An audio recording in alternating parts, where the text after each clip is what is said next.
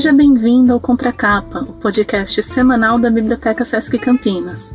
Aqui você vai saber das novidades mais legais sobre livros e o universo da programação. Eu sou Solange Rocha, bibliotecária, e hoje, no dia 23 de julho, vamos iniciar mais uma jornada sobre esse universo paralelo. Vamos lá? Hesíodo foi um grande poeta grego que viveu no século 8 a.C. Sua obra mais conhecida chama-se Teogonia, que relata como o mundo foi criado a partir do nascimento dos deuses. Teogonia significa nascimento de deuses e, como obra histórica e literária, é o tratado mais antigo sobre mitologia grega do qual temos conhecimento. Dentre tantos deuses, uma em particular acaba sendo esquecida, uma ironia, uma vez que sua missão é ajudar deuses e homens a se lembrarem. Mnemosine era uma titânide, uma deusa das primeiras gerações de tão grande genealogia. Filha do deus Urano e da deusa Gaia, Mnemosine recebeu o poder de ajudar homens e deuses a diferenciarem-se dos outros animais, dando-lhes o dom da lembrança, da memória.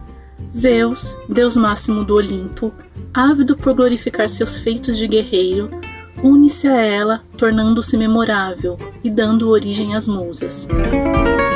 Santo Agostinho de Pona é um dos precursores dos textos autobiográficos e em seu livro Confissões, dentre tantas reflexões, encontramos no capítulo 10 uma parte dedicada exclusivamente para tratar da memória, como um dos maiores espetáculos da experiência humana, além de potente instrumento de autoconhecimento. Como Santo Agostinho, pesquisadores de ramos diversos estudam esse fenômeno que pode ser visto desde a luz da filosofia, como no livro Matéria e Memória de Henri Bergson, como à luz da sociologia, pelo pesquisador francês Maurice Halbach. À luz da literatura, podemos afirmar que a memória torna-se um gênero de textos dos registros vividos, de reconstrução da experiência humana através da força da linguagem. É na recriação dos fatos que surge a oportunidade poética. No contracapa de hoje, conversaremos sobre obras baseadas nesse precioso presente que a deusa Mnemosine nos deu, a memória.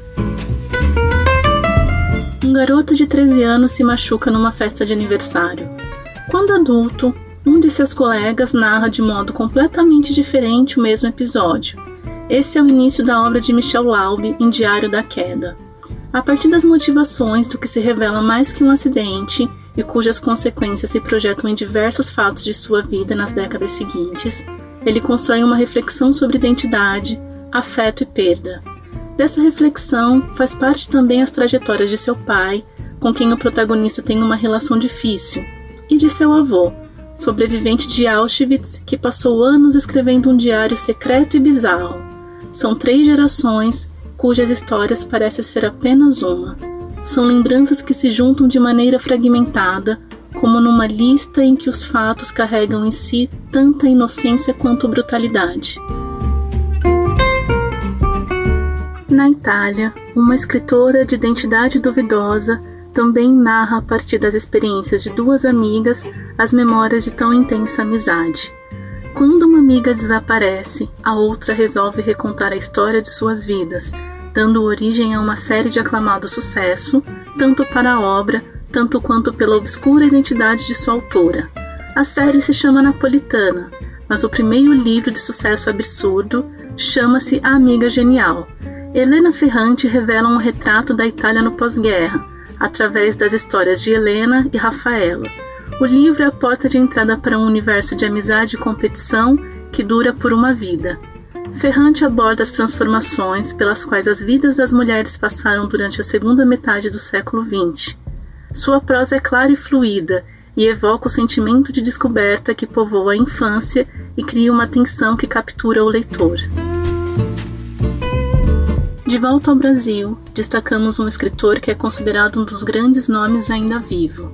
Em A Noite da Espera, de Milton Raton, também nos deparamos com as memórias do jovem Martim, na capital federal dos anos 60. Martim é um jovem paulista que se muda para Brasília com o pai, após a separação traumática deste com sua mãe.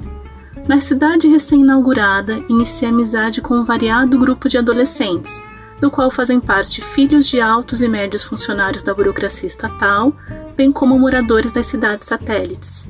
As descobertas culturais e amorosas de Martim contrapõem-se à dor da separação da mãe, de quem passa longos períodos sem notícia. Na figura materna ausente, concentra-se a face sombria da sua juventude, perpassada pela violência dos anos de chumbo. Ratum transita entre as dimensões pessoal e social do drama e faz de uma ruptura familiar o reverso de um país cindido por um golpe. O livro é o primeiro volume da série O Lugar Mais Sombrio. Será que existe algo mais sombrio que dedicar suas memórias ao verme que roeu sua carne? Preste atenção nessa inusitada dedicatória. Ao verme que primeiro roeu as frias carnes do meu cadáver, dedico como saudosa lembrança estas memórias póstumas. Se ao ouvir este trecho você pensou em Machado de Assis, acertou. O texto pertence a uma das obras mais estudadas do escritor, que consegue ir além da famosa pergunta que nos persegue até hoje: Será que Capitu traiu Bentinho? Memórias Póstumas de Brás Cubas é narrado em primeira pessoa e seu autor é Brás Cubas, um defunto autor. Isso é um homem que já morreu e que deseja escrever a sua autobiografia. Nascido numa típica família de elite carioca no século XIX, Brás tentou diversos feitos para se tornar memorável. Contudo, contrai pneumonia ao tentar criar o seu último feito, o emplastro Brás Cubas, e morre. O livro é um dos romances mais importantes da literatura brasileira, tanto pela inovação do estilo de escrita e tema, como pelo modo único que Machado de Assis tem em utilizar a literatura para fazer críticas sociais. A memória também está na música, para acalentar corações, recuperar imagens de um passado que por vezes só nos retorna ao embalo de notas musicais e nos ajuda a refletir sobre o que vivemos como indivíduo e sociedade. Na plataforma Sesc Digital, você pode ouvir o CD Ladeira da Memória, disponível de modo integral e gratuito. O músico Carlos Careca apresenta canções que marcaram as décadas de 70 e 80 no surgimento da vanguarda paulista. Com participações de Chico Buarque, o disco traz canções de Zé Carlos Ribeiro, Itamar Assunção, Luiz Tati entre tantos outros representantes da vanguarda. As dicas de programação dessa semana também nos remetem a um lugar no tempo, criado pela pandemia. Um lugar que nos faz pensar como seria tudo se a Covid não existisse. Estreia nessa semana o projeto Canção Quebrada, que traz a proposta de composição de uma obra musical inédita, que evidencia uma existência imaginada sem a pandemia. A estreia da música e videoclipe acontece no canal Sesc Campinas e conta com a participação dos artistas no bate-papo do vídeo. Será no dia 23 do 7, mais conhecido como hoje, às 19 horas. Participe! Diante do surgimento da Covid-19 e do distanciamento social como medida crucial para conter o avanço da doença, as artes cênicas foram um dos setores artísticos mais afetados, em pouco tempo, encenadores de teatro, dança e circo tiveram que lidar com uma situação ímpar. Não poderiam mais se apresentar diante das aglomerações de suas plateias. A partir dessa terça-feira, dia 28 de julho, o Sesc Campinas lança o projeto Corpos em Quarentena.